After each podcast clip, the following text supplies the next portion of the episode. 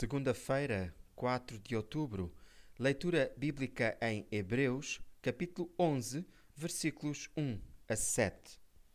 A fé é a firme certeza das coisas que se esperam, é evidência daquilo que ainda não vemos. Foi porque tiveram essa fé que os antigos homens de Deus receberam o testemunho da sua aprovação.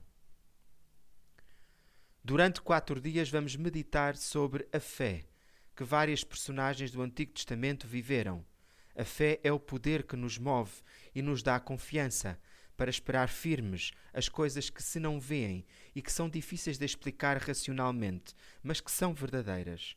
O universo em que vivemos é tão imensurável que só pela fé o podemos entender. Versículo 3.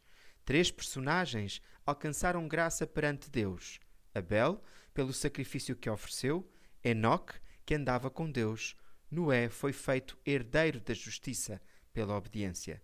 E o leitor, como procura agradar a Deus? O profissional Pão do Céu é apresentado pela União Bíblica de Portugal. A União Bíblica é uma organização cristã internacional e interdenominacional que usa a Bíblia para inspirar crianças, adolescentes e famílias a conhecerem a Deus. Para mais informações, visite o nosso site em uniãobíblica.com.